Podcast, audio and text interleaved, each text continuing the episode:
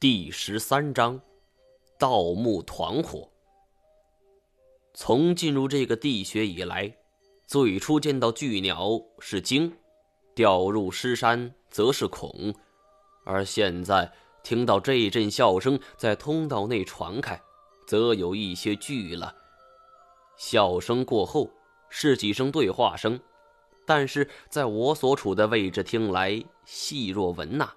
具体内容听不真切，不过既然是人与人的对话，我悬着的心也落了下来。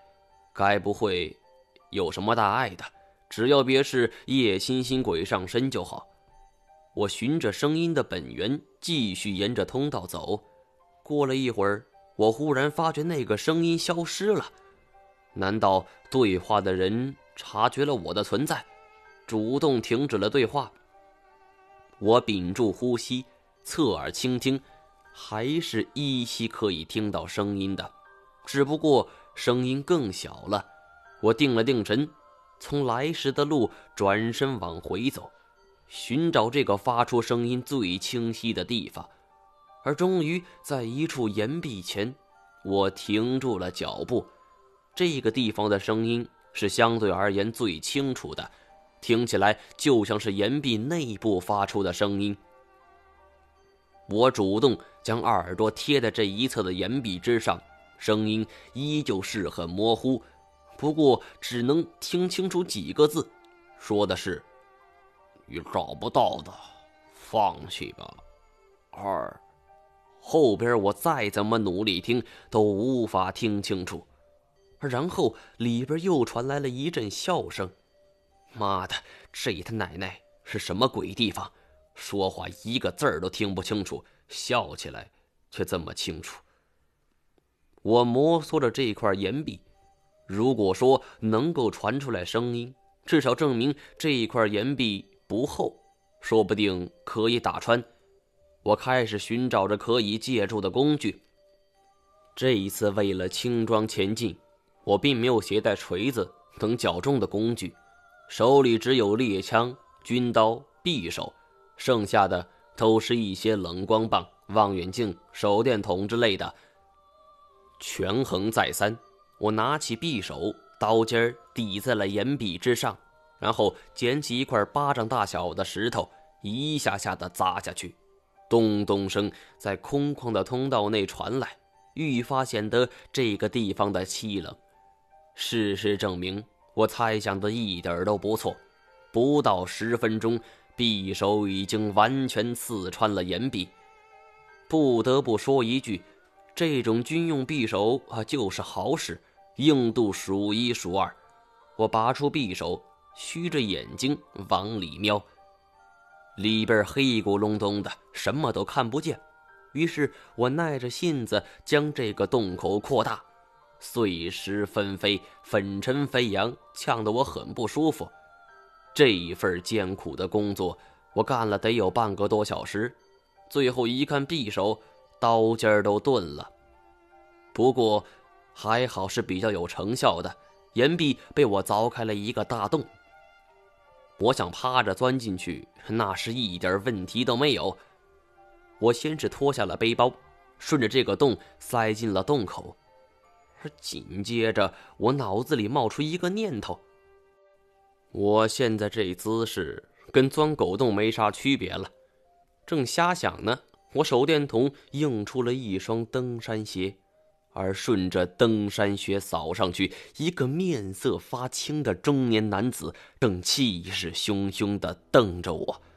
操，这他妈是哪路神仙？还没等我反应过来，我的两只胳膊一左一右的被人架住，从地上给提了起来，身上的武器也很快被卸了。我心一沉，坏菜了，竟想着找人了，而没想到会遇上一帮山匪。其实，说是山匪也不科学。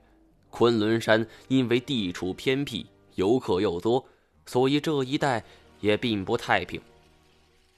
我有一朋友，自己骑着摩托车来这里游玩，而正在路上浪着呢，路边就突然有人对他说：“喂，你东西掉了。”他急忙刹车查看，结果就在这空档，围上来一群人，连同他行李、带钱包、相机、笔记本一扫而光。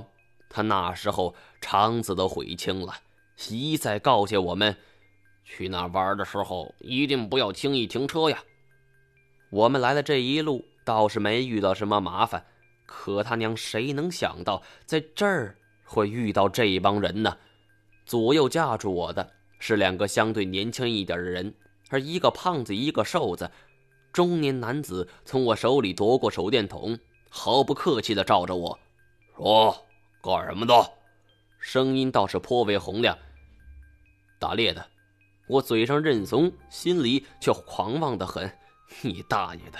想套我话，别忘了你爷爷我是干啥的。我本来想说自己是旅游的，可是背着猎枪，这瞒不了任何人。打猎的怎么会来这儿？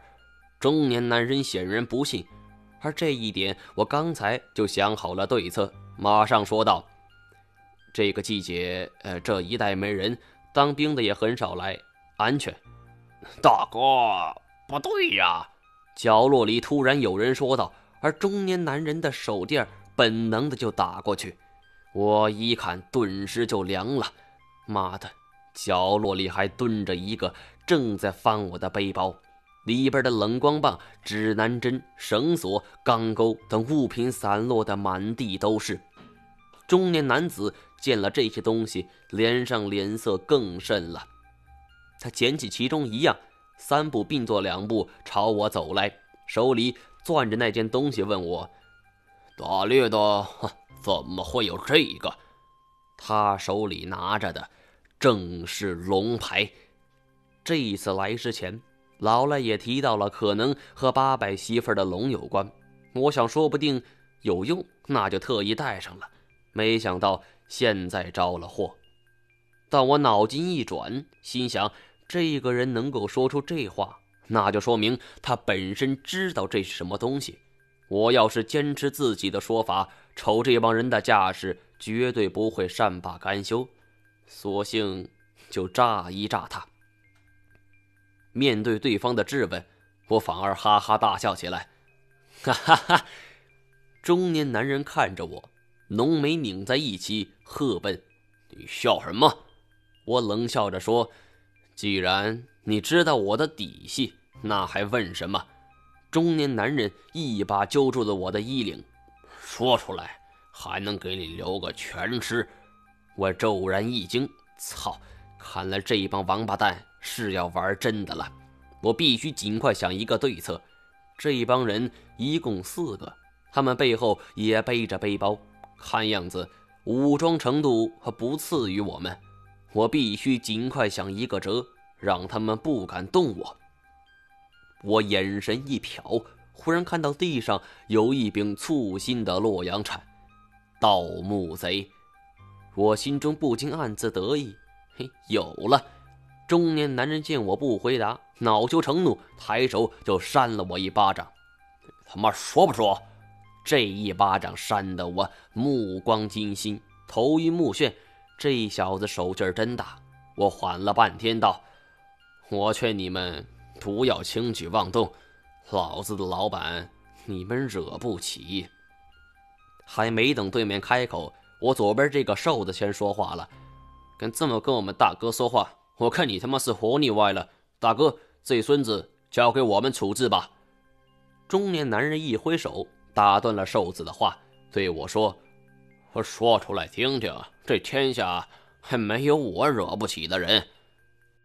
我往地上吐了一口唾沫，斜眼瞪他，心里却反复祈祷：老天爷保佑这位可千万别是位新入门的雏啊！我故作神秘的沉默一会儿道，然后一字一句的慢慢说道：“听清楚了，我是古一指的徒弟。”此话一出口。中年男人以及这群人都怔了一下，他们只要是常年干着倒斗的营生，古一指的大名就不可能没有听说过。而我只要跟这位倒斗界的传奇人物挂上钩，他这帮人就不敢轻易动我。我本来也是抱着搏一把的心思，没想到真让他们吃了一惊。你说你是古一指的徒弟，怎么没见你带着家伙？对呀，古一指是盗墓的，那么他徒弟也只能是盗墓的。既然是干倒斗的买卖，没有家伙事儿，倒个屁的斗啊！尤其是我包里连把铁锹都没有，难道倒斗用手刨不成？但我很快镇定下来，道：“笑话，我堂堂古一指的关门弟子，还需要家伙吗？连这点本事都没有的话，我敢报师傅的招牌。”这句话说的有点心虚了。其实倒斗的事儿，我屁都不懂。只是在八百媳妇的皇陵见金锁摸过一回，还他妈差点挂在粽子手里。不过牛逼都吹出去了，也只能死撑到底了。中年男人满脸的狐疑神色，举起龙牌那你说这是什么？龙牌上边的文字是南蒙密文，记载的是当年元朝大军镇压八百媳妇古国，建立了从龙军。从而寻龙的过程，我一口气说出了全部内容。而说来也巧，这些内容桩桩件件都是点到为止，绝不说深了，这更加显得我高深莫测了。